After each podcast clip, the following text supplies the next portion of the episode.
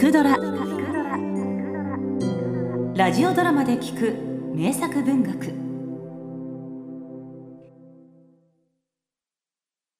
また出ましたよ親分。何が出たんお化けか？山犬か？それとも。辻斬りですよ親分。暮れからこれで5人目だ。場所は筋海御門。今の万世橋のもみおくら跡あたりから片側町の柳原を泉橋から新し橋を得て浅草御門前の軍大屋敷あたりまで昔は恐ろしく寂しいところで与高と辻斬りが名所でいくらか町屋があったに過ぎません。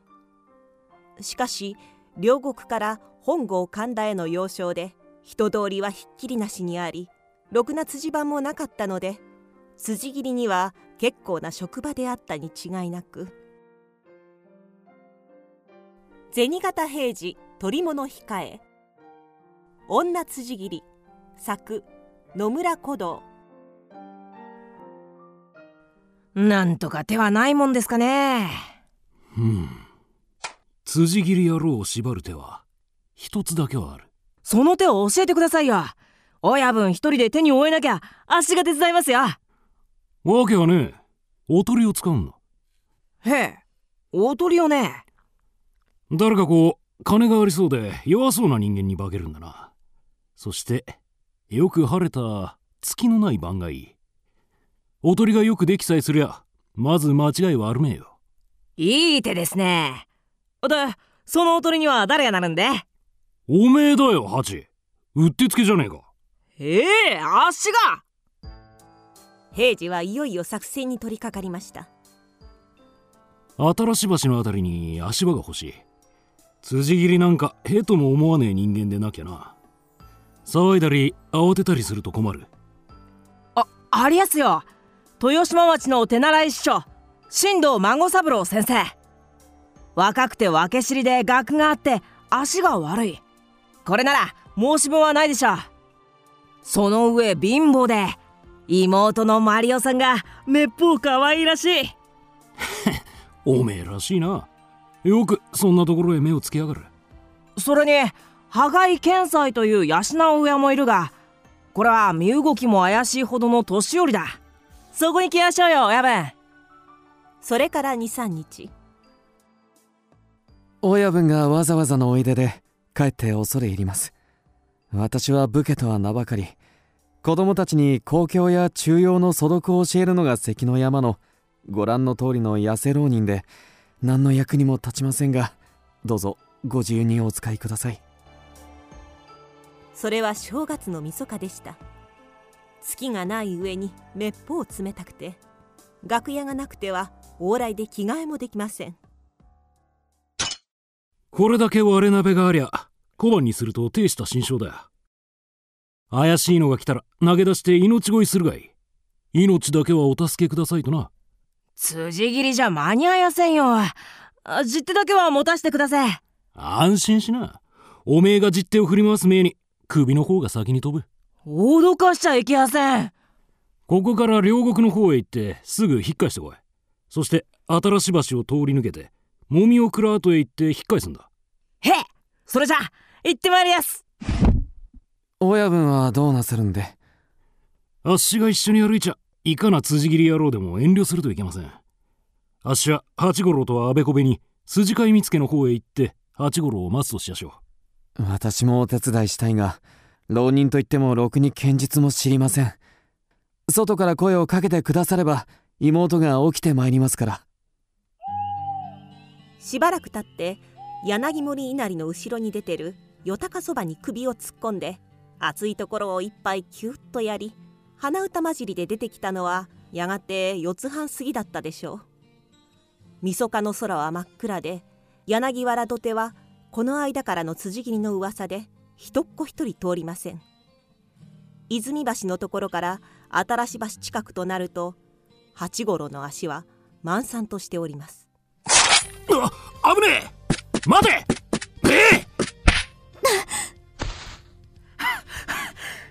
さすが親分捕まえやしたか。ハチ提灯持ってこい。顔が見てなんとくせ者を抑えている頭巾にどんつく姿は八五郎ではなくて親分の銭形平次ではありませんか。平次と八五郎は途中で身なりを交換してたのです。泉橋の先の柳森稲荷の蕎麦屋ののれんの中で人知れず身なりを変えたのをさすがのくせ者も気がつかなかったのでしょん？お前さん。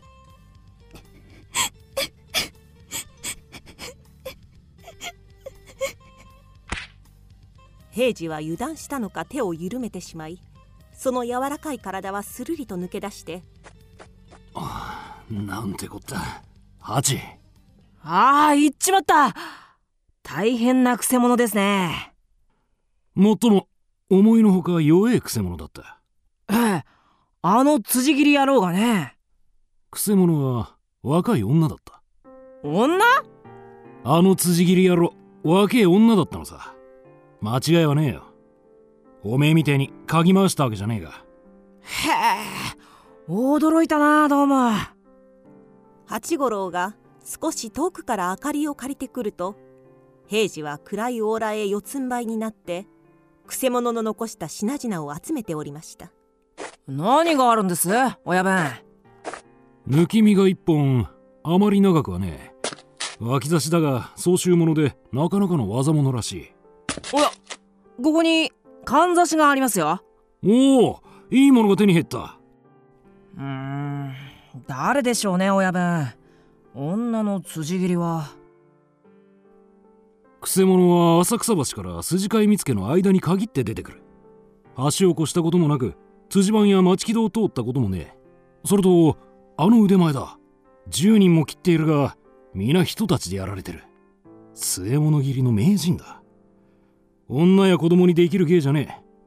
町木戸を避け辻番や見附を避けるとひどく狭い場所になる。手習い師匠の新藤孫三郎さんのところは可愛らしくて綺麗な娘がいますがあの子がねまさか。そのまさかが危ねえ。行ってみよ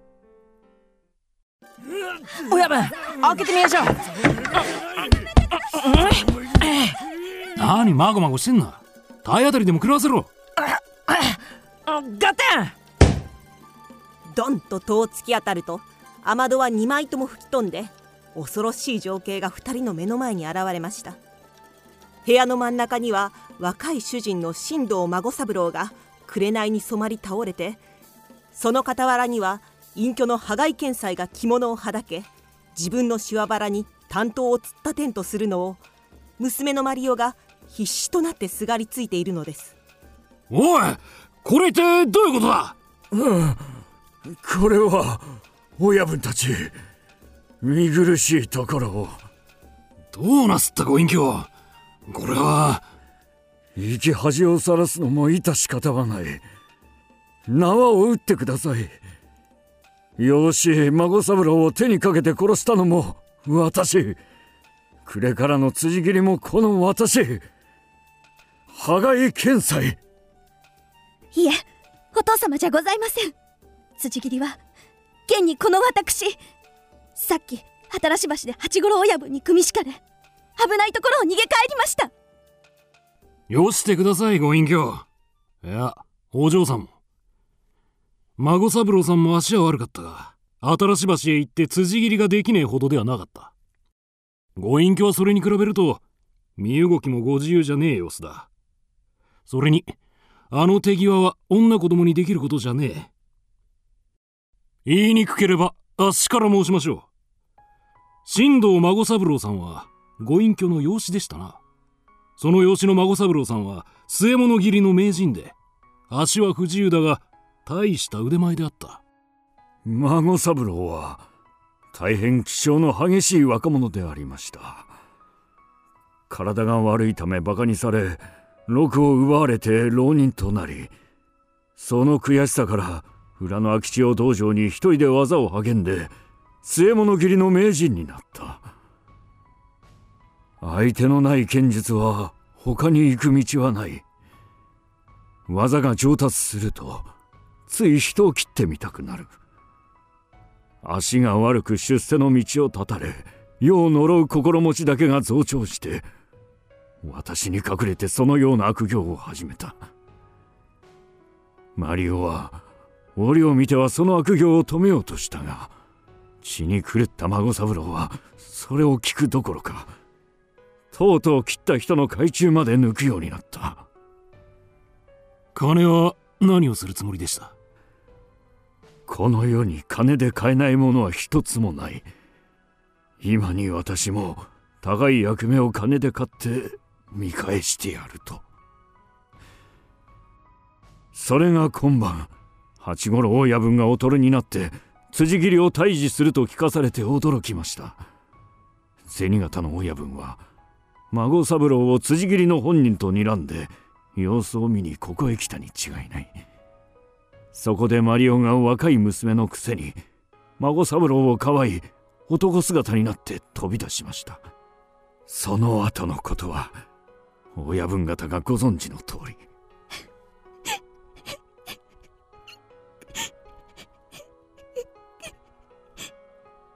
親分もう戻りやしょうよ。あっしはもう腹が減って腹が減って。待てよハチ。辻斬りの始末はどうなるの？辻斬りのくせ者は腕のいい人に切りつけてあべこべにやられて死んでしまったことにして。いえ私もこの通り足腰の不自由な年寄りですがこの上に孫三郎に悪行を積ませ娘にも苦労させたくないと思い寝たところを一思いに刺しました。もうよい。あっしはこのまま帰るとしましょう辻斬りが押し込んで孫三郎を殺したとでも届けなさるがいい。盗みためた小判はこいつは不義の宝だ。切られたり取られたりした人の身内に返させましょう。ご隠居さん短気を起こしちゃなりませんよ。お嬢さんがかわいそうだ。ありがたい。親分親分さん。ありがとうございます。それにしても親分若い娘に拝まれると悪い気はしやせんね。バカ野郎それにしてもこの辻斬りは訳もなく片付いちまいましたがなんとも謎解きのない事件でしたね。人間の心というものは解いても解ききれねえ謎だらけじゃねえかむやみに人を切りたくなるやつも謎なら惚れた男の悪行まで助けようとするのも女心の謎だ。おめえなんざその謎が解けねえからいつまでも一人でいるのさ。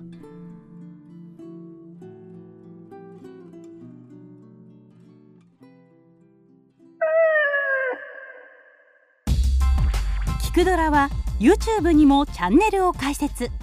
チャンネル登録お待ちしています。そして Twitter で独り言をつぶやいています。詳しくは公式サイトから。どうぞ。